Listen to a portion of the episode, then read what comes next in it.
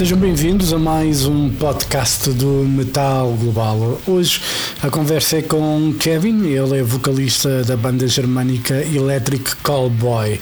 Eles vão fazer a sua estreia em Portugal já no próximo dia 12 de fevereiro no Lave em Lisboa. Eles no ano passado editaram Techno, o sexto disco de estúdio, e este trabalho dos Electric Callboy entrou diretamente para número 1 um da tabela de vendas na Alemanha. A conversa então com Kevin, o vocalista da banda, para falar sobre este techno, também o que esperar do concerto de Lisboa e o porquê da mudança de nome na banda. Eles começaram como Eskimo Callboy e depois mudaram para Electric Callboy. Tudo é explicado na entrevista que vamos ouvir já a seguir com Kevin dos Electric Callboy. Metal Global. Anyway, Kevin, how are you? How is everything with you? I'm I'm absolutely fine. I'm uh, I'm at home right now. We're preparing stuff and, um, for two years now, and um, still working for, for all the band stuff. But um, I'm very happy. Very good. And uh, you, you guys already played France in the in January. How did the shows go? absolutely amazing. I mean, being on tour after New Year is something very different because you you had a time with your family, all your batteries are recharged, you feel great, and then you go on tour, see your besties again. Like we are all friends. Tour, cra- uh, the crew, everybody is uh, friends, and yeah, it's it's something very special. Um, as, uh, especially when you when you play all the new songs of the new album, it's still very exciting because you don't have that routine. You know, yeah. like still something new. So I, I really like uh, that tour life. Yeah, absolutely. And the the reactions to the new songs. I mean, it's something that you guys, you know, think about. I mean, one thing is you play live, but do fans react well to the new tracks so far?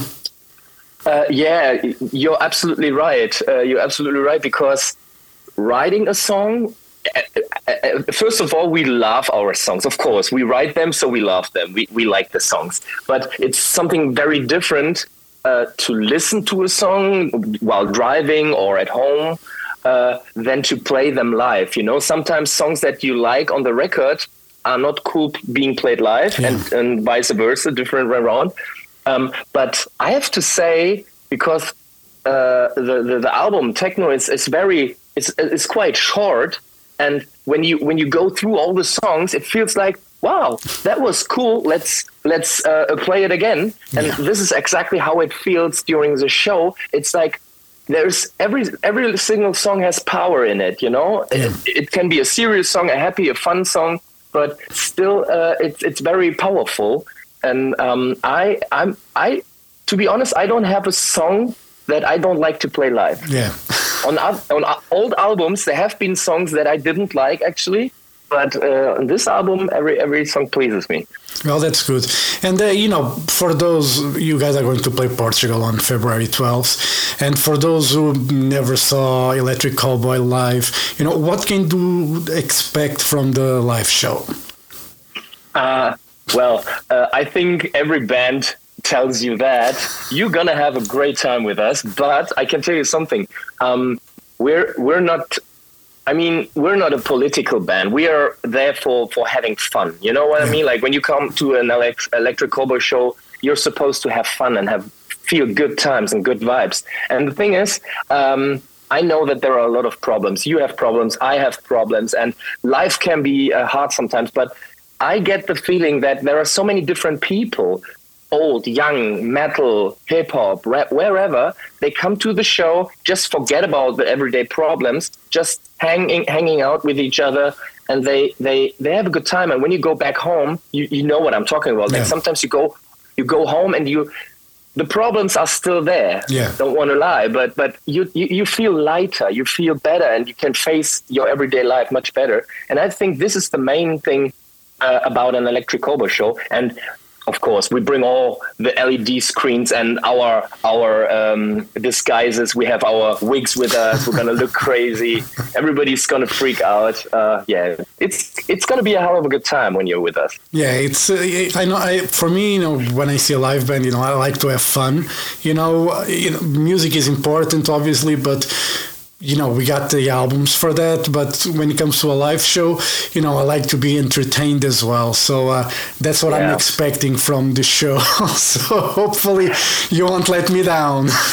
No i won't let you down. And let's be let's be uh, honest here um, i there are different types of music out there you know? And there are sometimes artists that that don't need a big show you know? They yeah. they sit there with an acoustic guitar and they sit down and you get a seat and it's it's an atmosphere you know what i mean like yeah. i like that as well but that's not us like you're you're supposed to stand up and freak out so we're gonna give our best and it's our very first time in Portugal. Yes. I love Portugal. I've been there twice for vacation, and I'm one of those tourists, like going surfing and stuff like that. But I love it.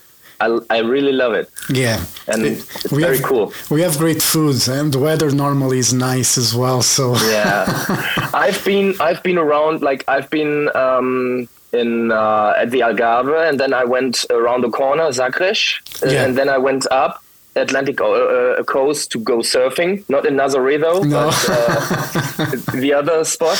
And for me, you, you just have to drive some kilometers and it feels like a totally different area. Yeah. And absolutely amazing there. Yeah, and then, you know, with Tekkno, when you guys released the album, guys went number one in Germany. Uh, were you surprised to get number one? Um, 50% surprised. you know what? Um, it's been one thing on our bucket list. I want to be honest here. I don't talk shit, and uh, it's one goal that we had. You need to have little goals in your life. We worked hard, we gave our best, we did a lot of promotion for that, and we know that we have a wonderful fan base. But the other 50% you can't plan you know? When you when you write music and when you do something you can never plan on having success. It needs a special time a special place. Sometimes some other factors play a role. And these 50% were absolutely a surprise for us because uh, it's all, always about having uh, contestants in your week. You know, when you release a new uh, album, there are some other artists releasing stuff, and when you have like Guns N' Roses releasing their best of number sixty-five, yeah. Uh, you're done. You know, you're you're you're gonna not gonna be first, but. We've been very lucky, and uh, yeah, I have that award here at home and it's something that you can show your family. You know, normally you're on tour. I'm I'm I'm a musician. You know, yeah. and nobody knows what I'm exactly doing. You know, but having a little award, a glass uh, award, showing to my family and everybody, yeah, we're proud of our son. You know, this is very cool for us. You know, it, it's a, it's a fun thing because normally, you know, family perceives uh, the musician differently than we fans, you know, because family, you know, they've known you since, you know, you were a little boy, and uh, exactly. you know, it's just a normal thing. And uh, but for us fans, we have another view. We see, you know, things like in a bigger exactly. scale, so to say.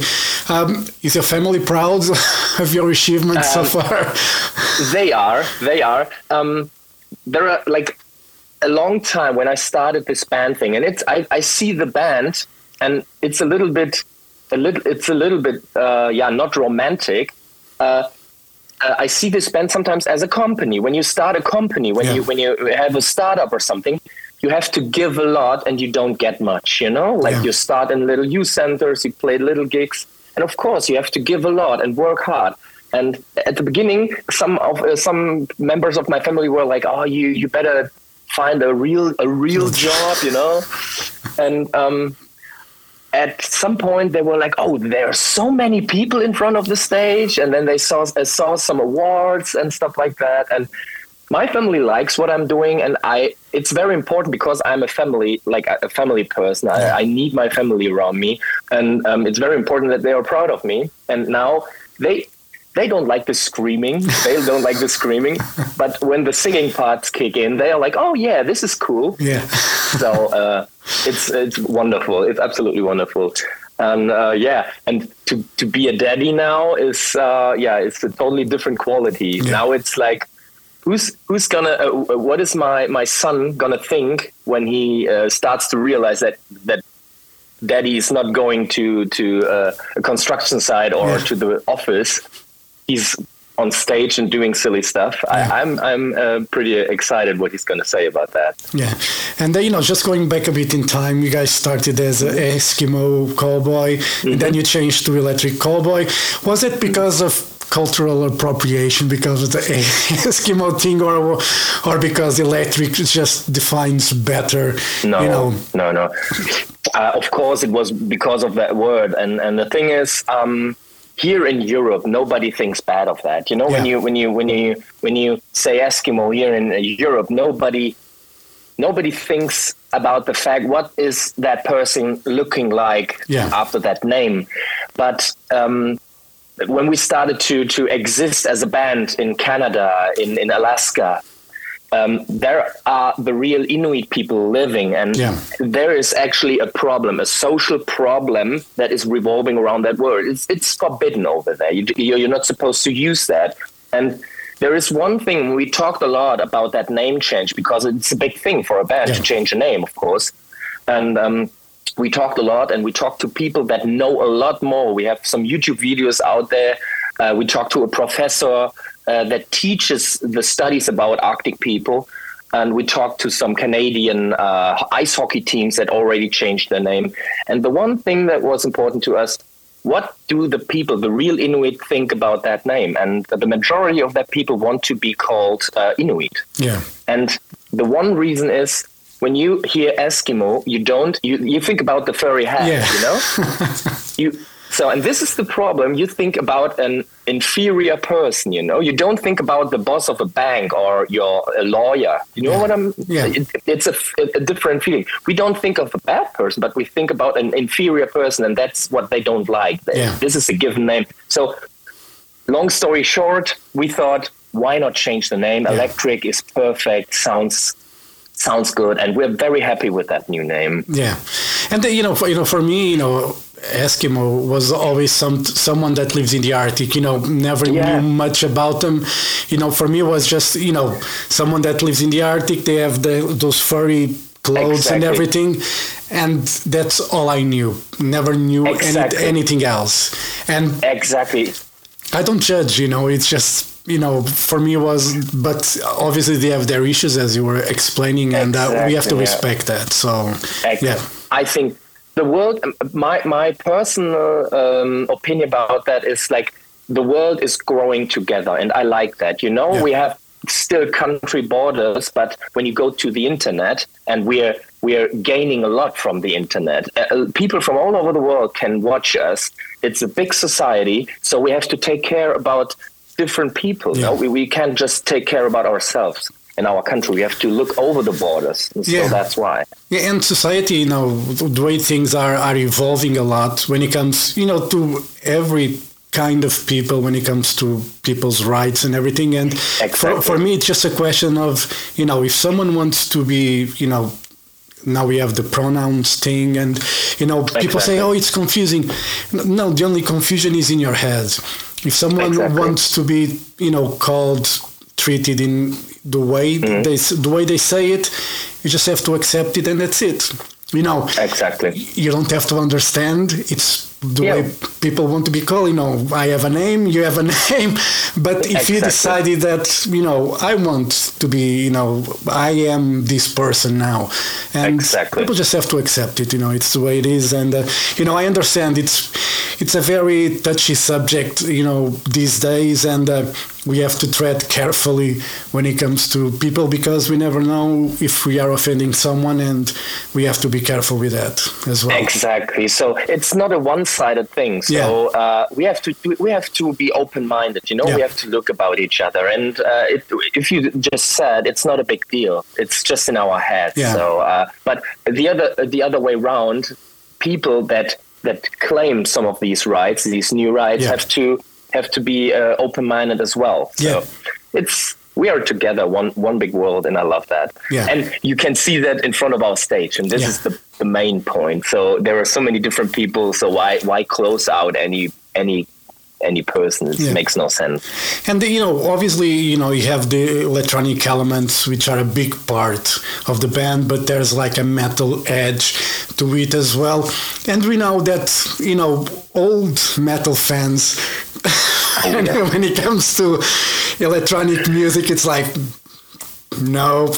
Yeah, yeah, not today, Satan, not today. But Yeah. uh, how was that? You know, that reaction in the beginning when you guys yeah. started with that? very hard. It was difficult. Yeah, very hard because um, there are two two ways of gaining respect. Getting older, like from your age, then you get respect, or you get respect from what you have achieved. You know, Yeah. like you can achieve some things in a very short time. Then age doesn't really matter because the the success gives you right in some way.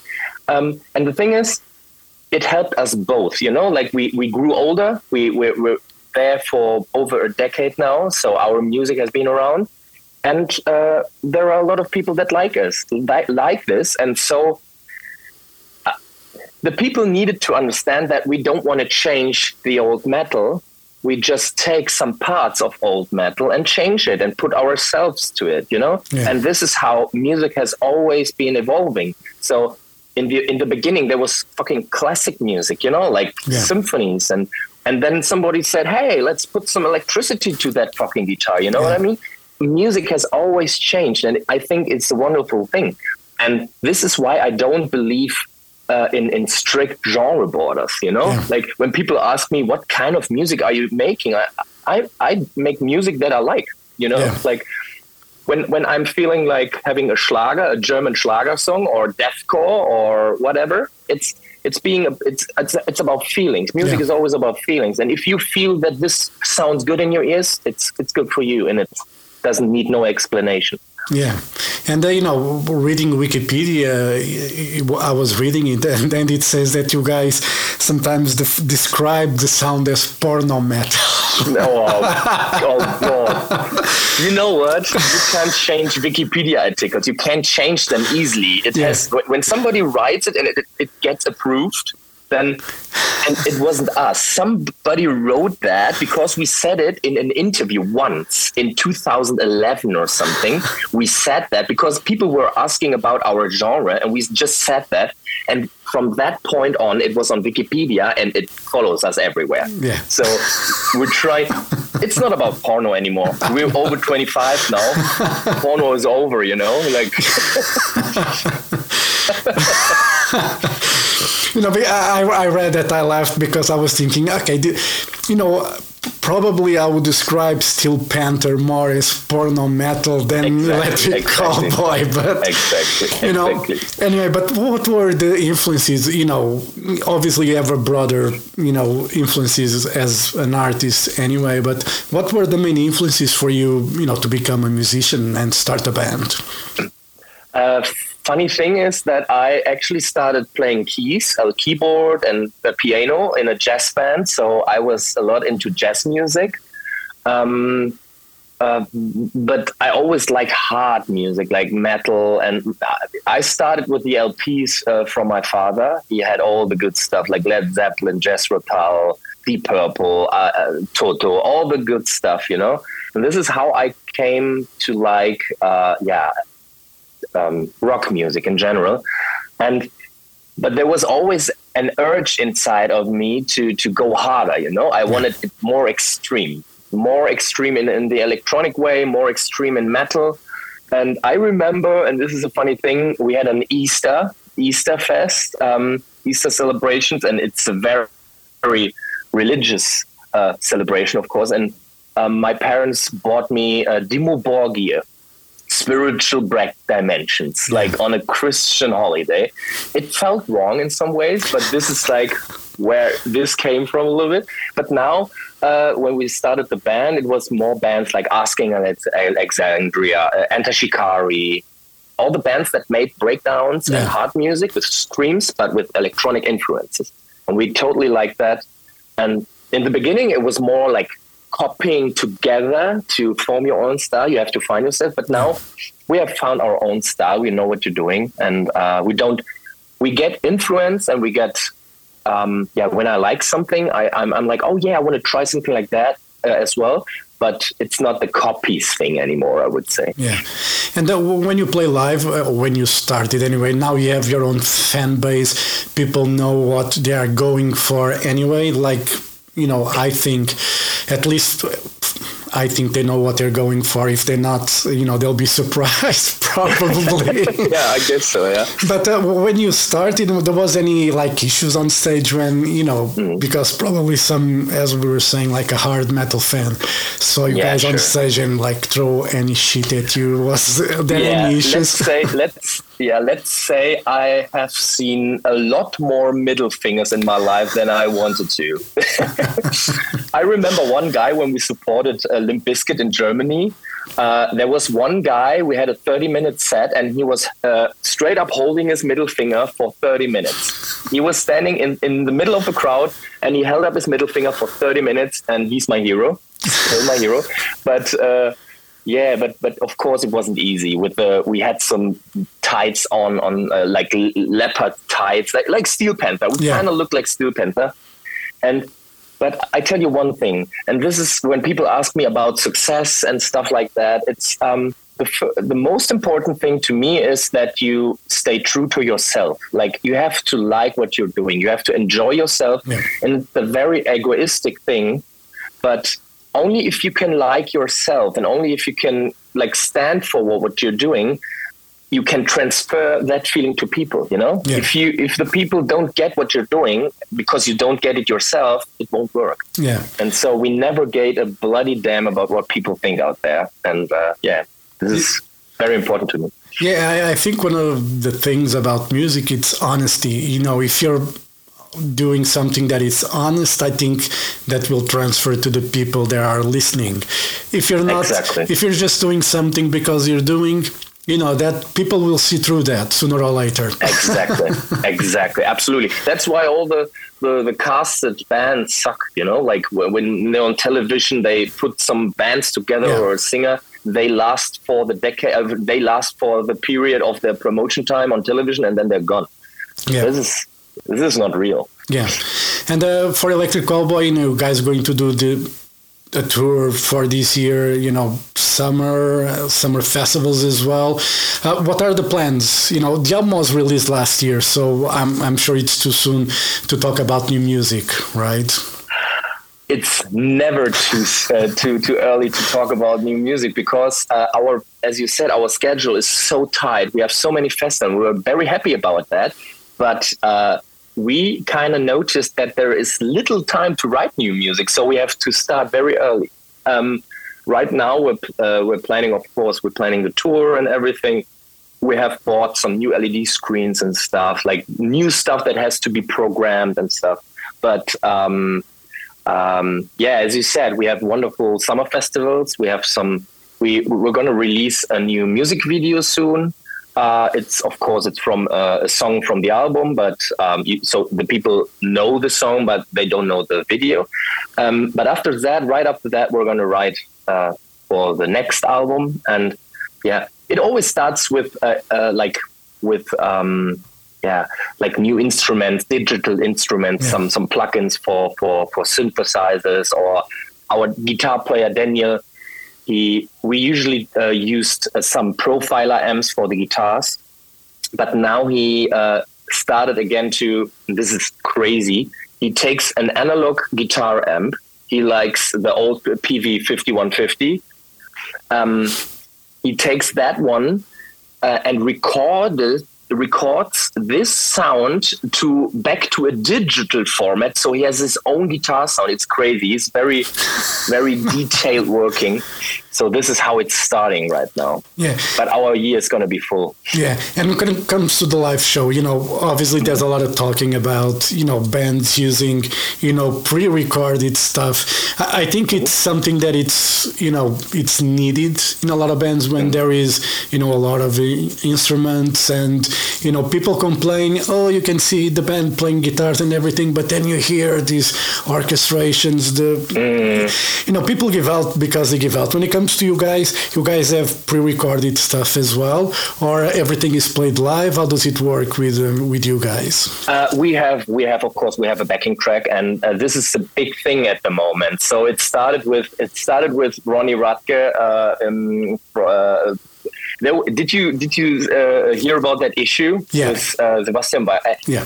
I, I I love Ronnie. I love Ronnie because he stood for all the bands out there that play modern metal.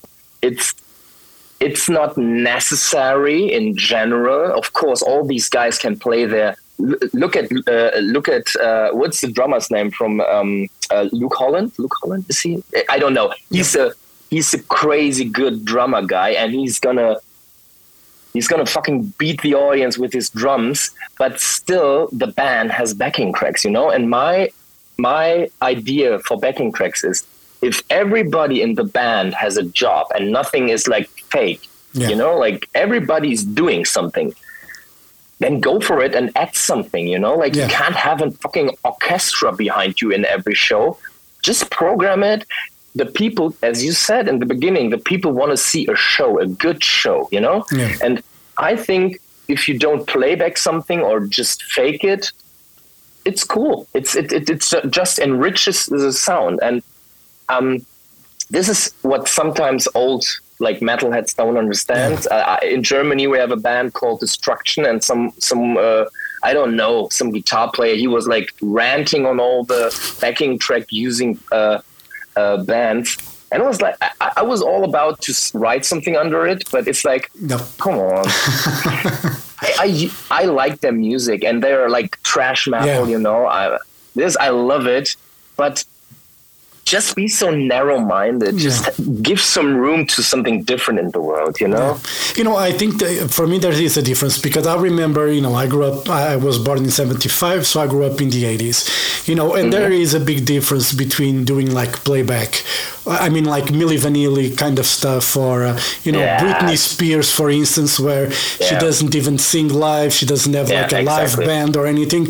You know, there is a difference between that and just using like uh, some backing tracks. You know, Exactly. Okay, when you use like a lot of like if you le- use lead vocals or something like that, you know, maybe you're crossing a bit of a line, but when it comes to using like instruments, electronic mm-hmm. parts or orchestrations, you know, I'm fine with that because I know it's impossible to reproduce that live. I have nothing against Exactly. that. You know, I love a good rock and roll band, you know, just Exactly. but if a band like Absolutely. You know, if a band likes to enhance because they have that on the albums and people expect to hear that, Exactly. you know, what are you and going as you to say, exactly. Some bands don't need it. It's Yeah. not their sound doesn't need it, and it's the part of their sound that they don't use backing tracks. You know, Yeah. it's like trash metal. Like, just go for it. You know, Yeah. but. This is part of our music. Like we want techno. We can't have a fucking like. wh- Where does it start? Actually, where does it start? Like using a synthesizer. It's prearranged sound in that Yeah. fucking machine. You know, like You, you press the I key anyway. yeah, and I could stand there with the fucking like old analog synthesizer and plug all the cables and what. It's yeah. I I'm I'm very open minded, so everybody's free to do what they want, Yeah. and Maybe, you know, if people saw some guy on stage just changing cables and pretending to play, people say, oh no, they're playing live, you know? yeah, exactly. Oh, this is a good synthesizer. He's creating the sound on stage. Yeah. anyway, Kevin, thank you very much for your time. I'm looking forward to see you guys in Portugal on February 12th. Uh, thank you very much for your time, and uh, you know, I'll see you in Lisbon. All right. Thank you very much. It was a very pleasant chat with you. Very funny. Thank you very much. You know, I'll see you. See you very soon. yeah, I'll be there anyway. I'm the photographer for Prime, so uh, you know, I'll see you guys there. All right. Nice one. Thank you very much, Cool. and um, you know, I'll see you in Lisbon. All right. Thank you. Perfect. Bye. Thank you. See you soon. Bye. Bye.